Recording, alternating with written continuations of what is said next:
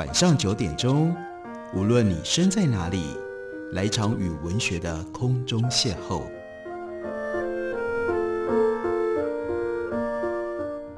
杨照谈书，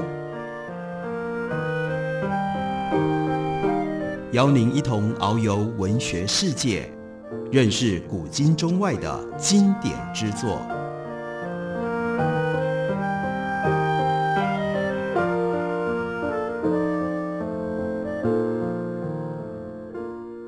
各位听众朋友，大家好，欢迎收听杨照谈书。本节目于台北广播电台 FM 九三点一，每个星期一到星期五晚上九点为大家播出。我是杨照，在今天的节目当中，继续来为大家介绍由杨南郡先生译著的《台湾调查时代》系列套书。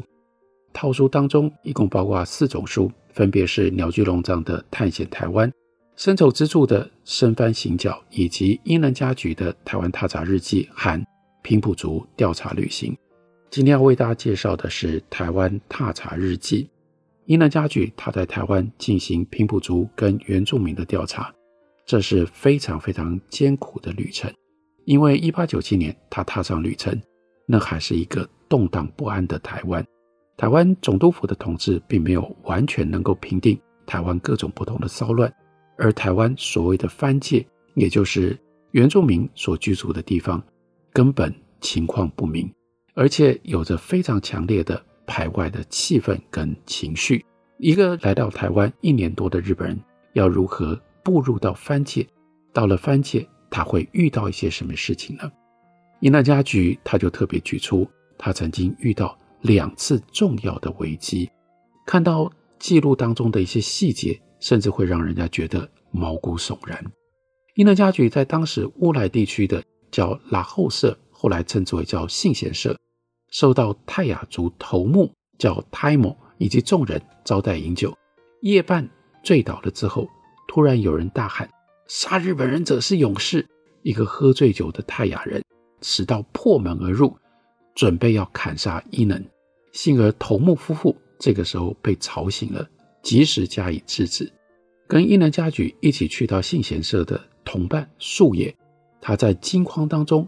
摇动伊能家矩的身子，但是伊能竟然继续沉睡不醒。第二天，头目的人就跟伊能家矩半开玩笑说：“伊能君呢？看你睡得那么甜，如果在醉梦当中头被砍下来，大概也都不会觉得痛吧？”所以事后呢，伊能家矩自己做了一番检讨。他说：“当初我以为番地探险很危险，但是一旦上了战场。”如果没有像想象当中那样箭石交飞如雨、炮烟蔽天的一幕活剧，会感觉到寂寥。犯人即使会加害外人，但是如果你讲究防范的手段，番害并非不可免。这次呢，我在拉后社险遭杀身之祸，实际体验过恐怖的一幕，毛骨悚然的感觉自然消失了。从此以后，我就能够泰然自若地跋涉番地了。不过杨兰郡也特别这样注解，说老实话，如果不是他喝醉酒熟睡，他真的能够这样泰然自若吗？另外，伊能家矩从台北县南势溪的泰雅族部落回到了台北，然后再往南方继续他的番界巡查的活动，他就来到了新竹县五峰乡十八儿社，这里是下塞族的区域，在塞夏族头目瓦当森。他的家里面过夜的时候，又发生了事情。原来十八儿社跟更深入内山的叫做侠克罗社，曾经遭受到汉人清廷的讨伐，一直不欢迎异族进入到他们的地盘。英能家矩他事先已经跟头目瓦当塞约好了前往访问的事，想不到当夜头目家里面来了头目的外甥，还有另外几个侠克罗社的泰雅族的壮汉，他们就向。头目夫妇进行了强硬的谈判，为了我们番社的名誉，无论如何要取这三个日本人的头，今天晚上一定要干。头目王大贼劝解无效，他只好想了一个计谋，叫他们等到第二天日本人上路之后，在路上截杀他们。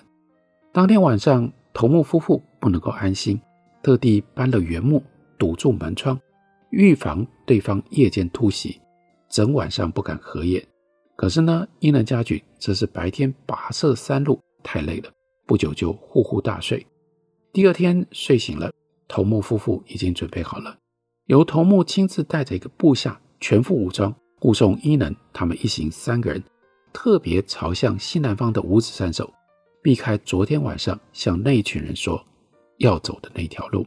事后，伊能嘉矩就回忆，为了要逃避危险，我们俯身钻过荆棘隧道，浑身都被刺伤了，可是一点也没觉得痛。最后冲出山脚，脱离了险地。这个时候，头目等人要告辞了。我取出一瓶酒，跟头目互饮几杯，感动之余，跟头目拥抱泣别。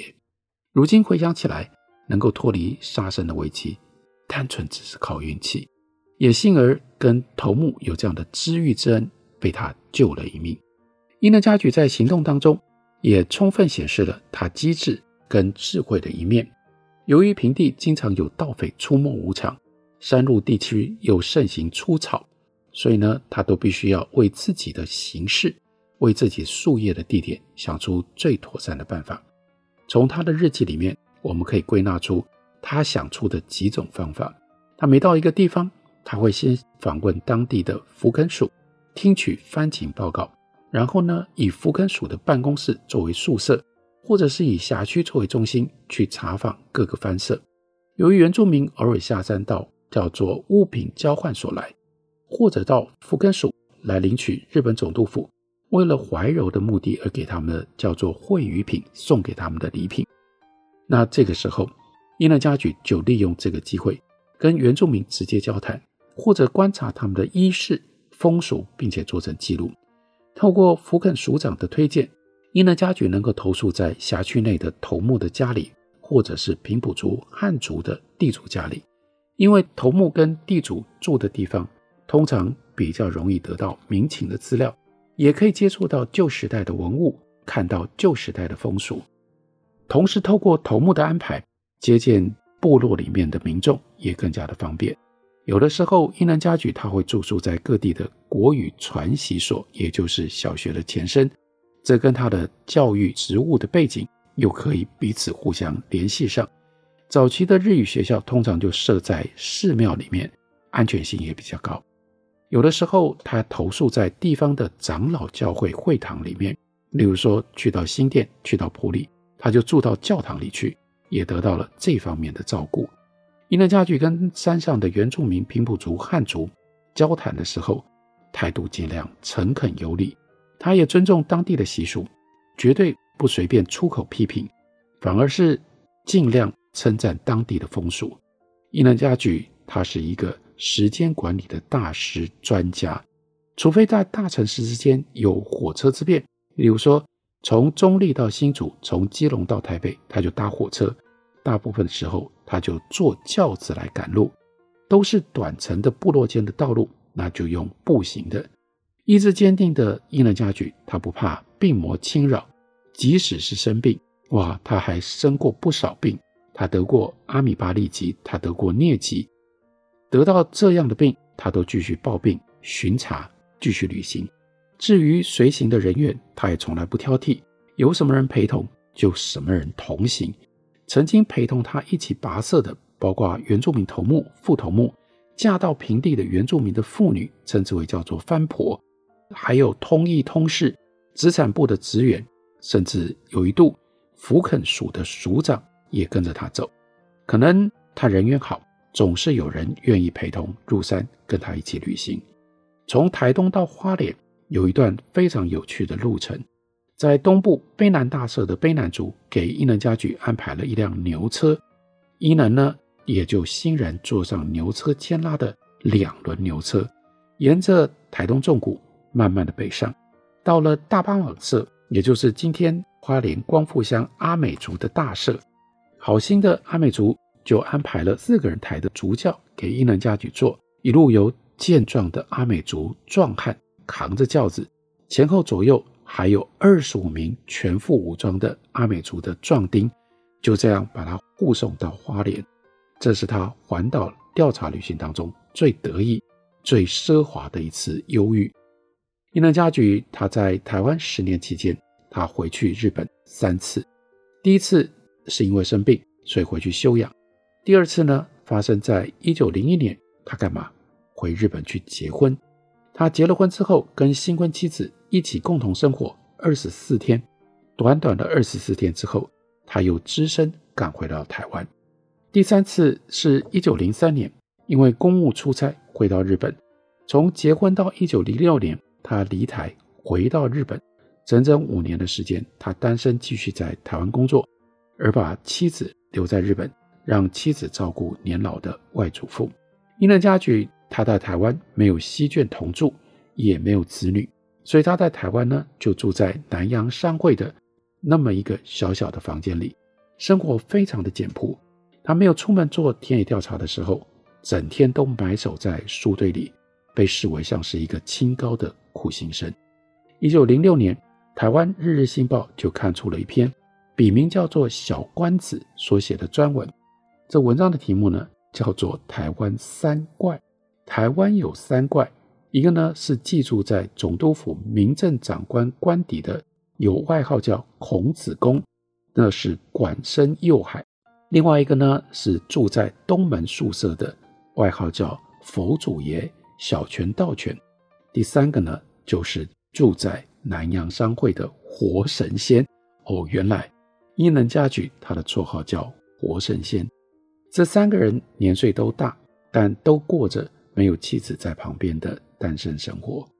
原来曾经留学于德国，专攻医学跟公共卫生，而且醉心于洋化跟现代化的总督府民政长官后藤新平，私下对这个。昭金夜史的经学之士叫做经学之士森秀海翁，以募兵之礼相待，公称他叫做孔子公，还把他接来共住在官邸里面，以便朝夕请教。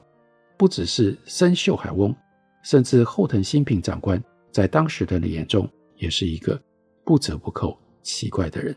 那除了森秀海翁，小泉道泉又是谁呢？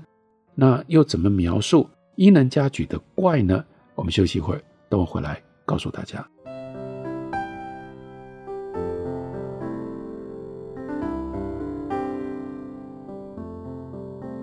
听见台北的声音，拥有颗热情的心，有爱与梦想的电台，台北广播。FM 九三点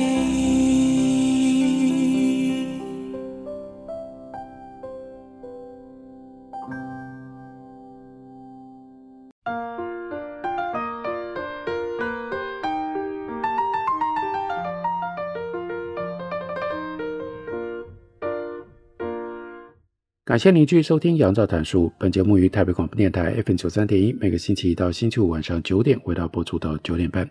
今天为大家介绍的是伊能嘉矩的《台湾踏查日记》，这是由杨南郡先生译著，远流出版公司刚刚出了典藏纪念版。在介绍伊能嘉矩的文章当中，杨南郡提到了1906年台湾日日新报的一篇文章，标题叫做《台湾三怪》，伊能嘉矩被名列在三怪之一。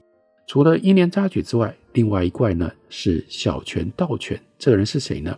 他饱学印度梵文佛典，不管是穿着洋服或者是和服，都非常的随便，穿错了也不管，衣服缩小或者是褪色，他也都不管。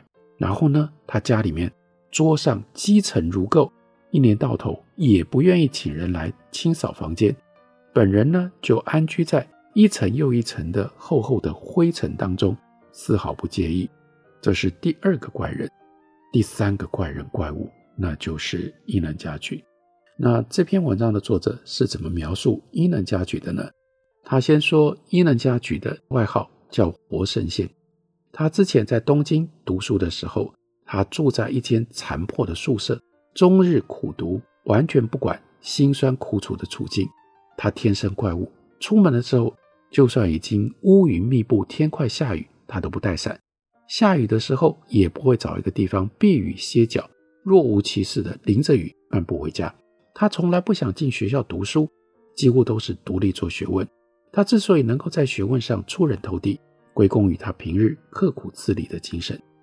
他来到台湾担任公职之后，虽然以任官的身份可以住在官舍，但他却宁愿独居在南洋商会的一间小房间里，十年如一日，从来没有想过要搬家。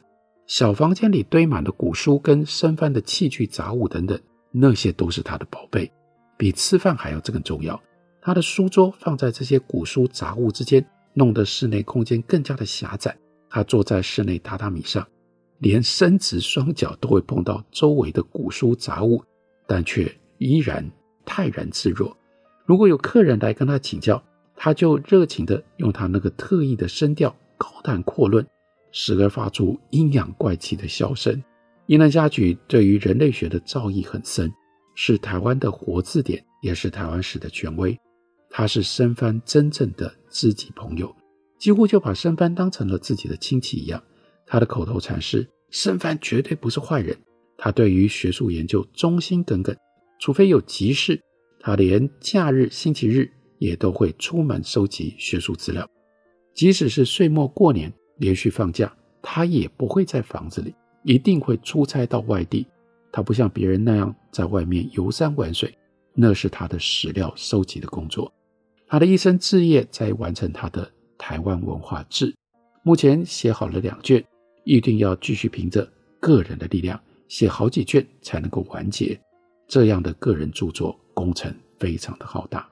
表面上，伊能嘉矩在台湾的私人生活既孤寂又单调，那难道没有别的因素支持他在学问上继续奋力迈进吗？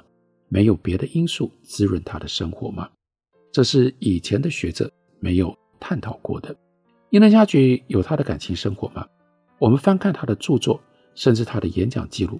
找不到任何的线索，他从来不谈感情跟心理的深处。杨南郡说：“我过去曾经循着他在台湾的足迹，探访了台湾很多的地方，也仔细阅读他遗留的日记，仍然看不出蛛丝马迹。终于有一天，意外地找到了他内心秘密的钥匙。原来，这位被认为不涉感情世界的活神仙，他私下呢却出资养育了一对。”来自于不同家庭的泰雅族男女少年，把他们视为自己亲生的小孩一般照顾，并且给予安排正常的日式的教育。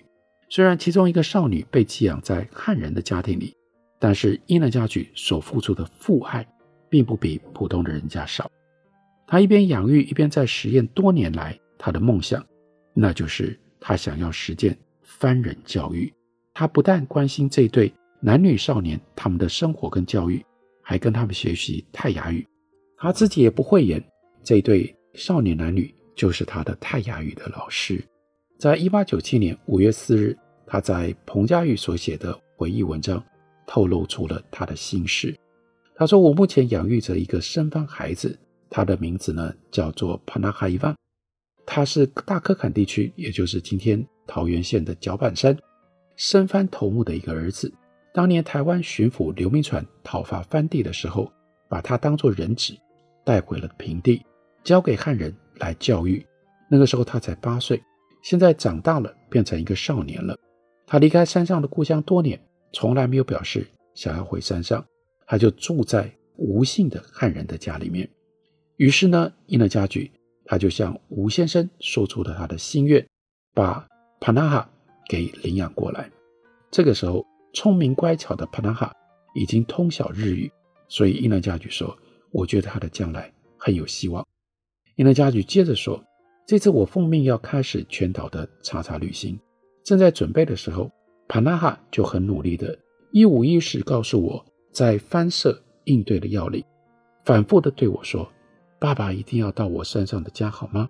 家里还有三个兄弟，他们会好好的照顾爸爸的。’”伊能嘉矩说。我看这个孩子伶俐可爱，打从心里决心要办好很有希望的番人教育，而这番人教育也就是这一次番界查查真正的目标。根据史料显示，刘铭传曾经在桃源县大溪创设了叫做全台福垦总局，还有黄脑总局。黄指的是硫磺，脑是樟脑，积极开展拓垦跟制脑、制造樟脑的事业。但是，世居在这个地方的泰雅族一直无法忍受汉人从大溪向内山进行掠夺性的经济侵略，所以汉人的武力征伐跟泰雅族的报复性出草事件就在这里频频的发生。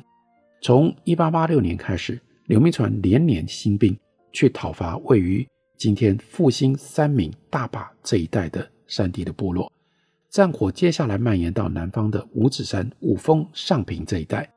光绪十三年，也就是1887年的九月，动员的清兵军力达到了二十三个营，那是一万一千五百个人。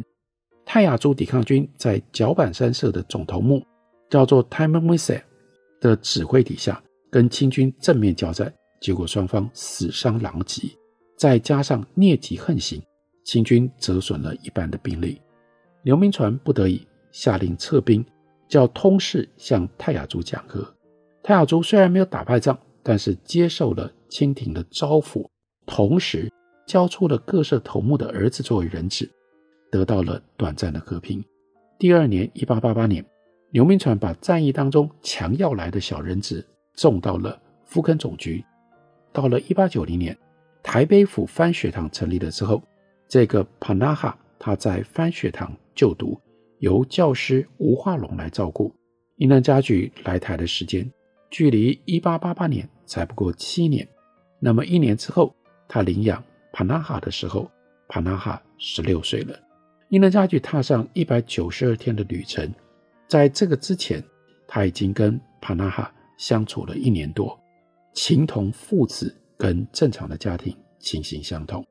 在这篇文章当中，英能嘉矩并没有提到领养了之后，帕纳哈是不是寄宿在番学堂。或者是住在南洋商会的宿舍里，其他的生活细节他也都没有再提到。不过，伊能嘉矩在一八九七年六月七日的日记里面有一段关键的话，他说：“从复兴角板山社回大溪的途中，一群泰雅人陪着我走，其中有两个青年是帕纳哈的大哥和二哥，都是角板山社头目的儿子。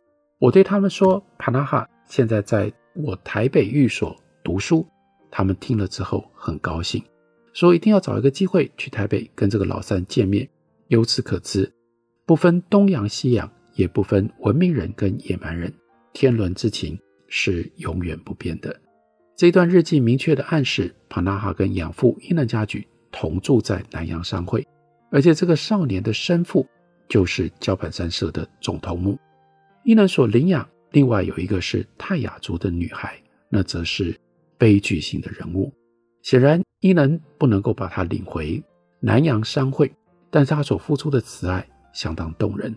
这个女孩也是在一八八八年刘铭传强行带回平地的小人子，她的名字叫做阿爱，那个时候也是八岁。她的生父则是复兴乡 Kinashi 社的头目。刘铭传起初把她交给了福垦总局看管四年。阿爱十二岁的时候。耶稣会传教士叫陈春兴去山地传福音，看到阿爱他的处境可怜，就向福垦总局交涉，领回台北养育。英能嘉矩并没有提到他资助阿爱受日式教育、视同领养的事情，也没有提到阿爱的情况。